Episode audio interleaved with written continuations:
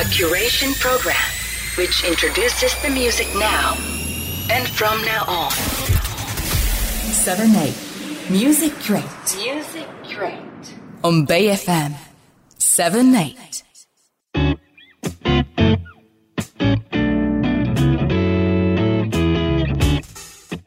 ン eight Music Curate この時間は業界で活躍するさまざまな方に裏話をお聞きしていきたいと思います、えー本日もあの先週に続きましてご出演いただくのは産声株式会社代表取締役社長の岡田和夫さんです岡田さん本日もよろしくお願いしますよろしくお願いいたします。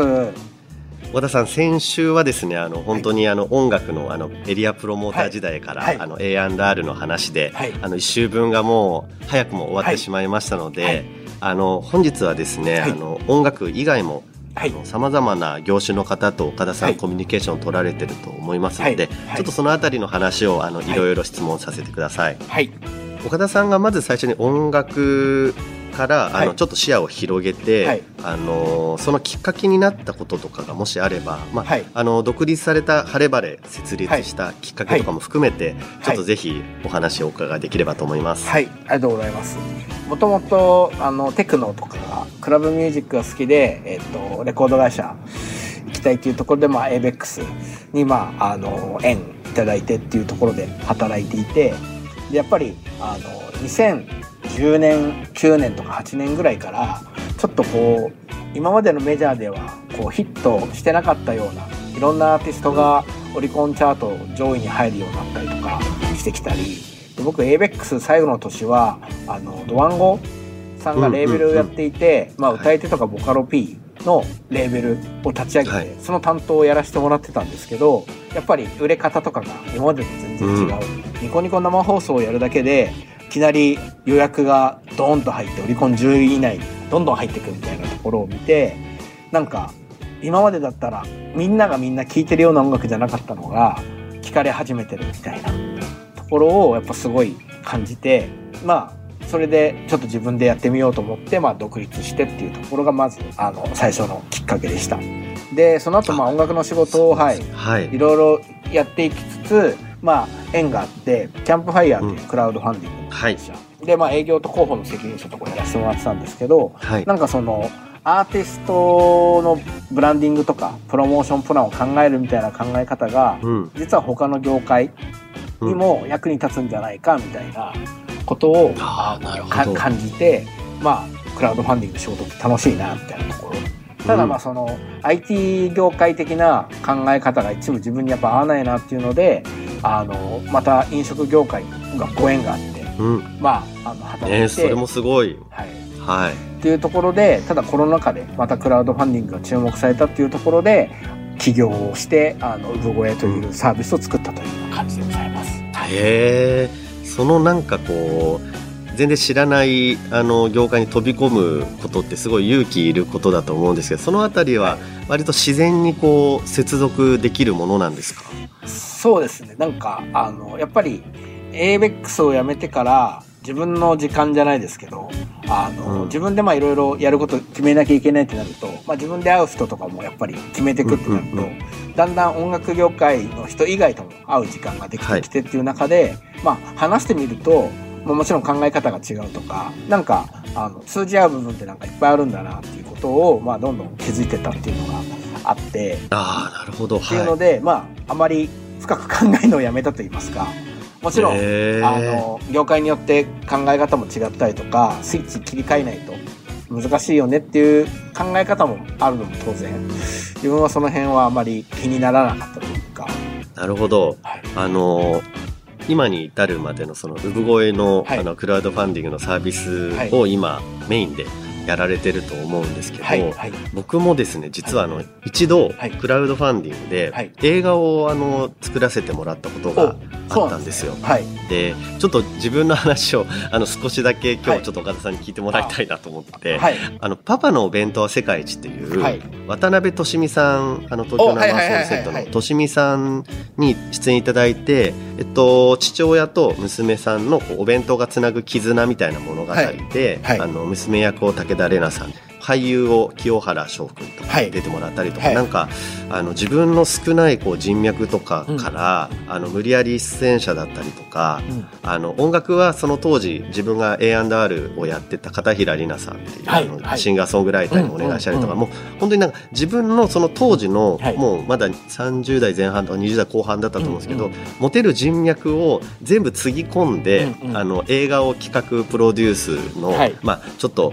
あのまねっこじゃないですけどなんちゃって企画プロデューサーみたいな感じで全部やったんですよ。でややる時に当然資金とかもないからなんかあのクラウドファンディングとかうん。いいよってあの言われて、まあ、はい。当時のあるサイトの方ではい。やったんですけど、はい。もうこれが死ぬほど大変だったんですよ。あのもう本当にはい。もうもういわゆるちょっと梱包から発送はい。だったりとか、もう一つ一つもう全部こう全部自分たちでそのリストだけもらってその人たちのメールアドレスとかを調べて、うん。メール返信やったりとか、でなんかその時に本当に孤独を感じたんですよね。このクラウドファンディングってサービスとの向き合いがまあ今よりももっと仕組みがその会社さんのサービスも違うかもしれないんですけど今は、はい。当時はやっぱりもう基本的にあのそのプラットフォームだけを借りて、まあ、あとはもう全部あのこっちで全て完了させないといけないのに僕もなんかその周りを巻き込む力がなかったから完全に一人でやっちゃっててなんかそういうこう思いをしてあれからサービスから離れてる自分がいてもう一度こう何かをきっかけにあのサービスと向き合いたいなと思ってました。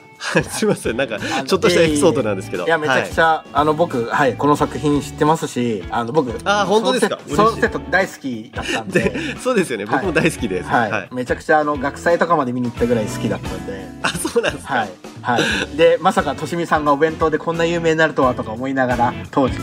本当ですよね。はいはいで僕あのクラウドファンディングの仕事をしててなんなんですけどクラウドファンディングって本当いいところももちろんいっぱいあるんですけど、うんうん。本当大変で面倒くさくて、はいあの決していいものじゃないところもあるというか。だ僕ははっきりと。はい、僕自身はやっぱクラウドファンディングにそんな興味がないっていうと語弊があるんですけどやっぱりはいこのケースでもそうですけどやっぱあの映画をこう公開していく上での、まあ、プロセスの一つじゃないですかクラウドファンディングは。うんうんうん。まあ、ファンをは巻き込んだり、まあもちろん必要なお金を作ったりみたいなところってこれってゴールじゃないというかなんかクラウドファンディングが終わった時にやっぱりスタートすることだと思うんで、い。うん。なんかクラウドファンディングもちろんクラウドファンディングをやるっていうプロセスでは重要なんですけどなんか最終的には別にクラウドファンディングでなんか燃え尽きてる場合じゃないというかなるほど。でやるのが本当に僕いつもあのお話しするときは大変ですよって話はするというかで魔法の杖じゃないしうん。あのかなりやっぱり難しいものです難しいっていうのは、うんうんうんうん。本当に目標通りにいくかっていうところが難しいっていう話をして、うんもちろんクラウドファンディングの良さとかも話すんですけどっていうところはあるそれはでも僕がもともとはやっぱりレコード会社でそういう仕事をさせてもらってたっていうのが大きいなと思ってて、あのレコード会社とかの人だったり、まあ、事務所の人だったりアーティストからするとやっぱり通過点に過ぎない。なるほど。だからそこはすごい心がけていて僕らまあいろいろ他の会社との差別化の一つしてるんですけどそのうちの一つは、結構そのページ作成とかも僕らでやらせてもらったりとか、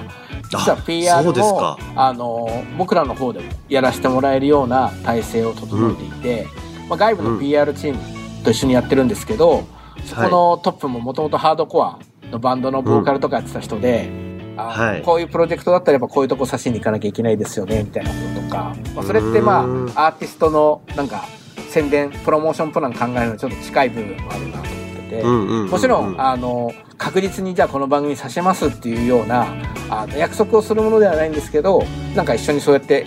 動くみたいなことは実はやらせていただいていて僕クラウドファンディングやるスタッフが、まあ、少なければ少ないほどやっぱ孤独というか、そうですよね。もういろんな対応しなきゃいけなくなるんで、うん。それをなんか少しでもあのサポートできたり軽減できたりやっぱりエンタメの仕事をする方ってまあ他の職種の方もそうだと思うんですけど、やっぱ基本本業が忙しいじゃないですか。クラウドファンディングにそんな時間使えないよみたいな、はい。とか一回やってみてもういいわみたいな声ってある。んで実は僕は昔僕のリリックの棒読みっていう、まあ、今、はい。リオスというバンドで田中っていう名前でやってるアーティストの、はい。まあ、アータンとかやってた時代にあのはい。自分でクラウドファンディング僕が窓口でやったことがあってうん。なかなかしんどかったんですよ。あのそういう意味でもなんか少しはその辛さだったりとか分かってるのでそこをいかに、まあ、軽減するっていうのが大切かっていうことで、まあ、やらせていただいてる、まあ、その分、いっぱいプロジェクトをなんかやるというよりは一つ一つ丁寧にやるっていうことをモットーにしてるっていうような感じで今会社を運営させていただいてます。すごいあの共感できるというか、あのやっぱりこう差別化ってすごい大事ですよね。あのクラウドファンディングのサービスもうん。いろんなサイトがあって、じゃあここでやる意味ってなんだろうってそこをこう掘り下げるのってなんか僕もその音楽のあのクリエイティブを考える意味で、はい。いいものを作ればいいっていうのはちょっとそれはそれとして根本的にはあるんですけど、はい。やっぱそれだけじゃダメだなっていつも思うんですよね。はい。なんかこういうところが他のアーティストと違ってなんかこういうところをあの自分たちとしてはなんか押し出すことでなんか差別化も図れるっていう、やっぱり毎回このリスナーだったりとか、あのそういう方はあのやっぱ刺激も求めてると思うし、やっぱ見たことない聞いたことないものをそれは音楽だけじゃなくてジャケットとか、あの MV とかもそうだと思うんですけど、なんかそういう話となんか通ずるものもあるなと今聞きながら、はい。あの思いました、はい。あのやっぱりあと手数料0円とかも、はいあのすごくこうちょっとインパクトがあると言いますか、はい。はい。これもあのやっぱりアーティストが自分でこうお客さんを動線を引いてやってもらうことが多いんで、結局自分たちのファンを送客してるのに、こんな手数料取られるのかっていう声とかもあったんで。っていうのとあと海外でまあ Bandcamp というあの音楽のサービスあるんですけど、 Bandcamp が毎週金曜日、 Bandcamp Friday といってあの手数料ゼロにして、あのもう還元するっていうことに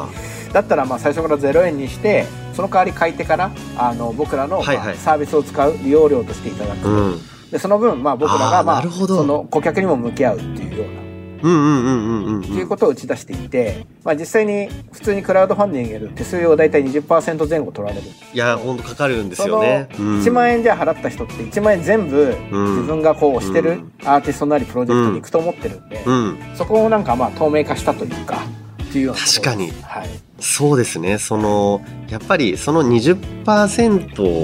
を、うん。やっぱりそのやる側もそうですし、あのそれをこうサービスを使う側もやっぱりちゃんとこう明確化しないと今ってなんとなくあのこれ取られてるっていうのが多分一番ストレスになる感じはしますよね今の人たちって。はい。そのちゃんとお金のに見合う対価といいますか、うんうん。そこに納得できたら、うん。なんかそこでやる意味があるなって思うぐらい、みんなちょっとシビアですよねすごく。でさっきの差別化の話も昔僕が、あのスカイハイはい。仕事で、うん。ABEX 辞めた後に、まあ、本人から、はい。あのお話いただいてあの2枚ぐらい担当させてもらってたんですけど、うん。やっぱりその外の、まあ、プラットフォーマーの方から、まあ、コラボレーションとかなんかいろんなご提案いただくときに、うん。やっぱりスカイハイと当時まあ AAA の活動もしてたんで、AAA の日高とは、まあ、要はうん。別の活動をしてるから提案も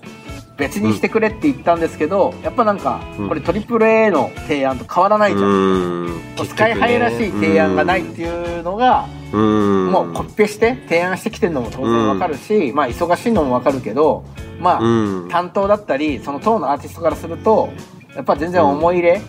ない人だなってやっぱり感じちゃうのがあるんで僕らはその提案も、まあ、クラウドファンディングでよくある提案はこうですっていうところはもちろんあの提案させてもらうんですけど、このアーティストだったらこういうのどうですかみたいな。ただそれも僕らが思う、まあ、プランニングなんで最終的には、うん。まあ、アーティストなりスタッフマネージャーの方に決めてもらうんですけど、うん。まあ、みたいなことは毎回あのやらせていただくようにはしています。はい。いやーでも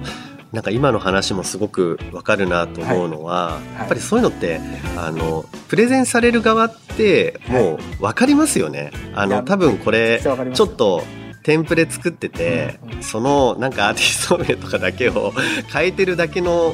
あのプレゼン資料とかもやっぱりわかるしもうちゃんとそこでやる意義というか、ちゃんとオリジナリティが提案できてこそ初めてやっぱりそれがあの周りのスタッフだったりアーティストだったりに伝わるし、そのスカイハイさんとねトリプル a の話っていうのは、なんかこう向こうのこう気持ちも理解できるんですけど、うん。やっぱそこを乗り越えないとやっぱりいい接続にはなんないですよね。やっぱりスカイハイの曲聴いてないだろうって思っちゃうという。かねそうですよね。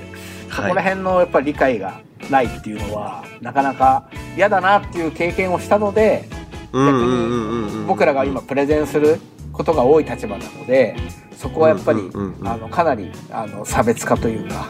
武器にはさせていただいてはおります。なるほど。はい、はい。でも絶対的にその産声が一番はい。その音楽に理解がある、はい。あのクラウドファンディングのサービスであることは間違いないですよね。まあそうさんがいる限り本当に、うん、はい、はいありがとうございます。ありがとうございます。続きははい、次回は飲みながらということで、ぜひお願いします。